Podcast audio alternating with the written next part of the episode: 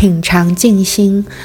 教室中的孩子有时浮躁，有时疲累，有时倦怠，有时无奈，有时兴奋，有时高亢。当我走入教室时，我就会充分的去感知教室的能量。其实就像浪潮的起起伏伏，情绪跟能量，它也是生生灭灭的。如何带领孩子去感受、觉知情绪的起伏，甚至当下身体的各种能量？他必须要回到自己存在的一个本然的状况，他可以去。呃，类似像，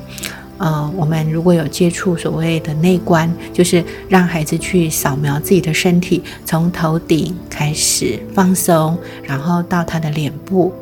肩颈，然后到他的胸膛，到他的背，到他的呃四肢，然后到他的腿，然后最后从指尖流出所有的各种疲累、倦怠、无奈或是浮躁的能量，他可以呃从他的。从他的头顶开始扫描，让他的身体所有的情绪导引到他的指尖，然后流入这个打地字母，让他们感觉到情绪开始流动了，被卡住的，或是疲惫不堪的，或是浮躁的，都透过他的指尖流出去，然后呢，化为土地的一个滋养。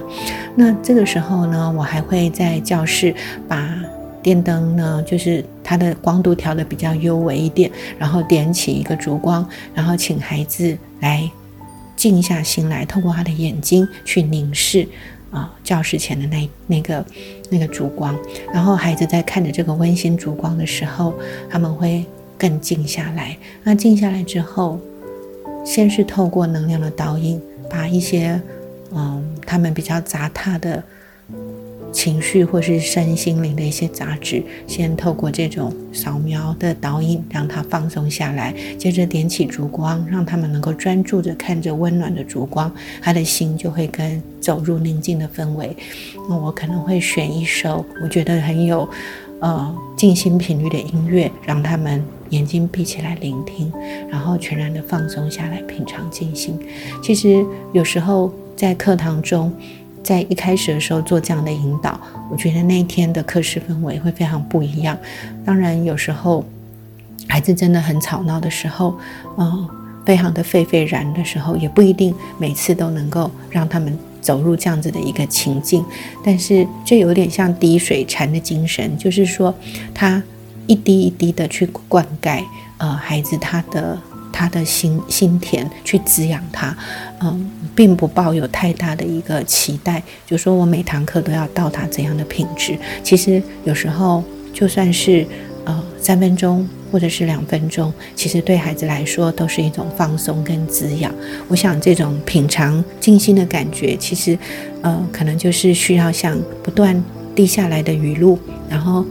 哒哒哒一滴滴的，然后去。让他们去浸润、去享受。那如果整个课室能量状况很好的时候，其实这样的一个品尝静心的过程，可能就会嗯导引他们进入另一种不同的频波。嗯，就像呃每一班他在引领静心的过程，其实质感是会很不一样的，因为教室中所有的构成的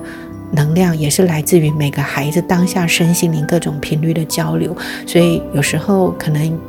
呃，带了好几个班，那有的班